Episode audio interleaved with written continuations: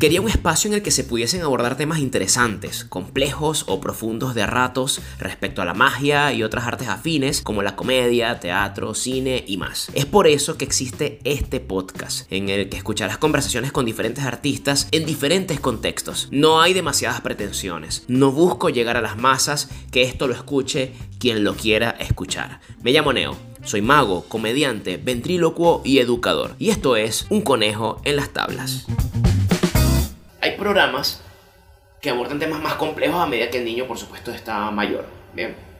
Temas morales, amistad y cosas por el estilo, que son más abstractos. Eh, pero también no es algo que, se le, que la, televisión no asume como una responsabilidad completa de explicar algo a profundidad. También queda una parte de trabajo para las familias. ¿Cuál es el papel de la familia con respecto a esto que se está creando o que se va a crear? Y esperemos que sea así. ¿Y cuál es el papel de la familia como complemento de esto? Yo creo que la familia tiene que apoyar mucho al niño para que el niño sienta que la familia se interesa por su visionado de televisión y lo que él va captando. Claro. Entonces lo principal de la familia es hablar con el niño. Cuéntame por qué te gustó tanto el episodio de Doctora Juguete. ¿Qué descubriste tú? Ya. A ver, dibújame esto, dibújame la doctora Juguete. ¿Qué pasó aquí? Dibuja lo que pasó. ¿Qué tuvo que hacer? ¿Te fijas? Cuando eso pasa, el niño empieza a fijarse mucho más en los programas, porque sabe que su familia aprecia lo que él hace frente a la televisión. Y él siente que cuando le preguntan, él, si contesta bien, está dando mucho más y mostrando que es un niño capaz, competente, que se fija. Entonces, la tarea de la familia no es tanto explicarle a los niños, mira, te fijaste que la doctora hizo esto. No, ¿qué viste tú? ¿Qué captaste tú? Ah, le entiendo. ¿Qué hizo la doctora? Tenía que sanar a un juguete. ¿Y qué tenía el juguete? ¿Te fijas? ¿Y cómo lo sanó? ¿Te fijas?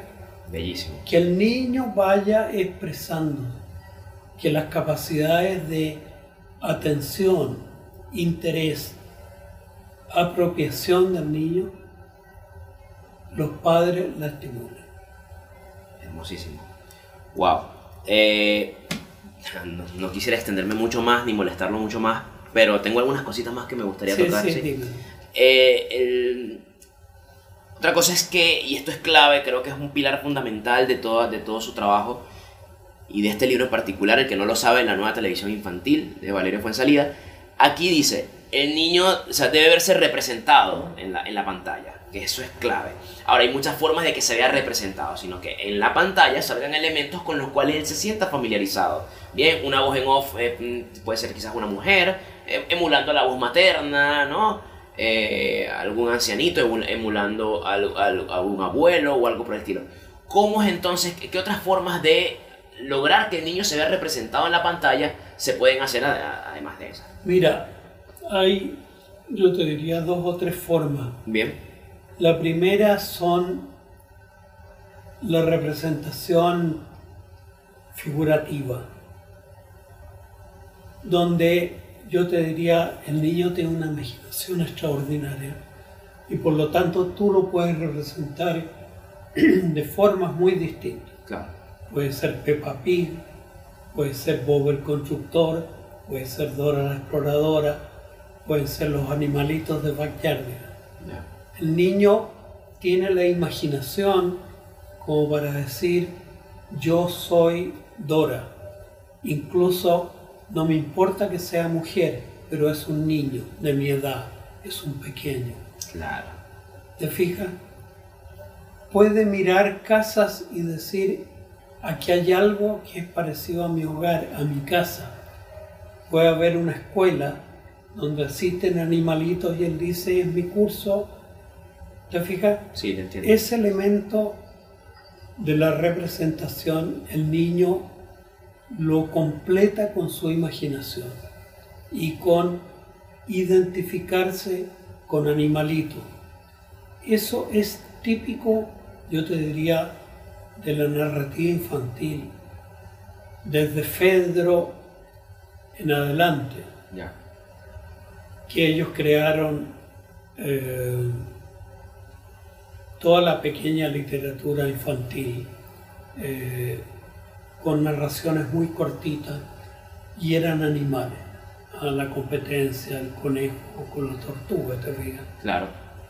Todo eso fue hecho con animalitos, o sea, esto de los animalitos es antiquísimo y los seres humanos y los niños especialmente tienen capacidad de reconocerse en esta representación. Incluso siendo bebés. Así.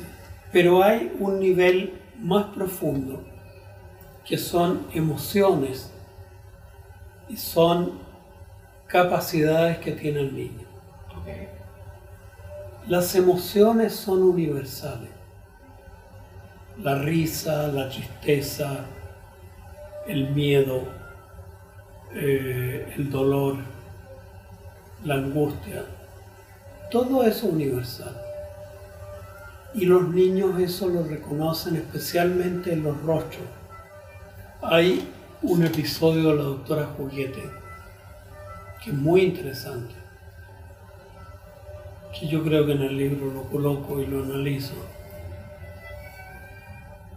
Hacen con todos los amigos Juguete una, un pijama party e invitan un mono animado que es el caballero, no me acuerdo el nombre, es un caballero, el valiente caballero, no sé. Y llega el momento de apagar la luz para dormir y el valiente caballero se asusta porque ahí viene el proceso de descubrimiento de los demás y de la doctora Julieta. ¿Qué te pasa? Estás asustado, tienes miedo. No, dice él, yo no tengo miedo.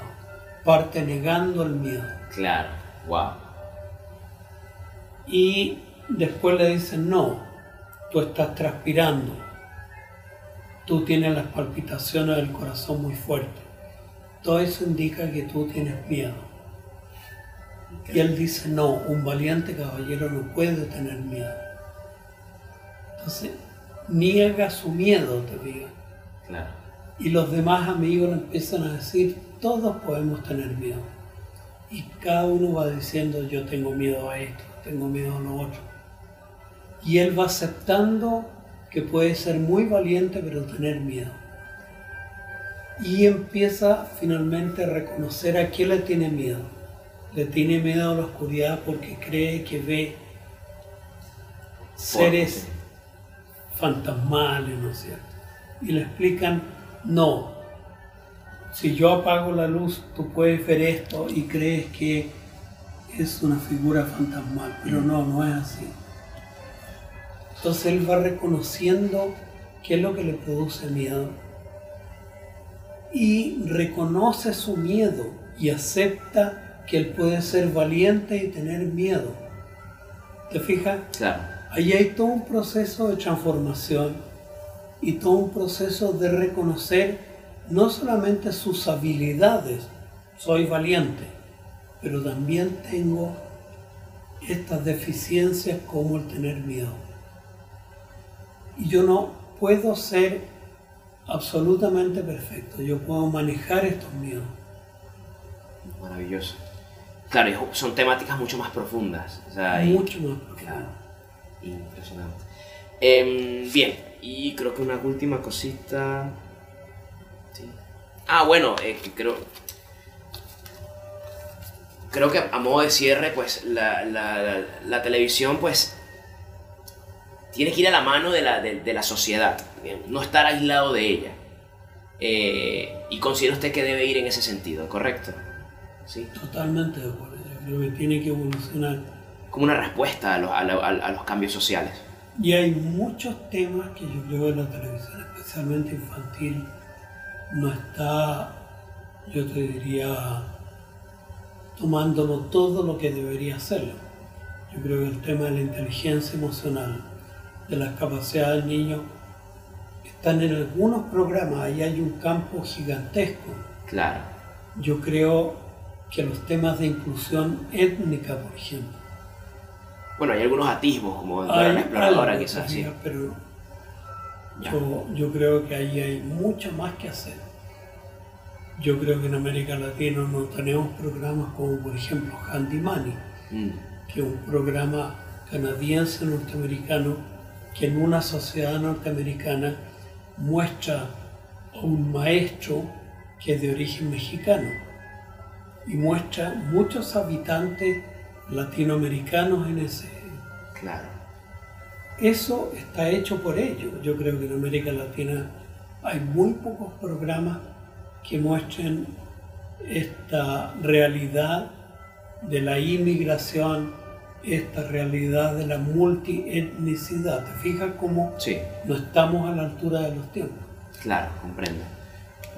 Por alguna razón, no sé si son percepciones mías y esto lo digo ya como educador, en el tema de la educación, del, trabajo con niños, el crecimiento es, es como, como que nos cuesta, a pesar de que tenemos las respuestas, pero nos cuesta asumirlo, quizás por miedo, quizás porque somos muy ortodoxos, quizás porque, porque consideramos que así son las cosas, pero la verdad es que tenemos que acostumbrarnos a los cambios constantes. Sí, claro, Aceptarlos y abrazarlos para así poder, para avanzar más rápido a la par y al ritmo que evoluciona la sociedad.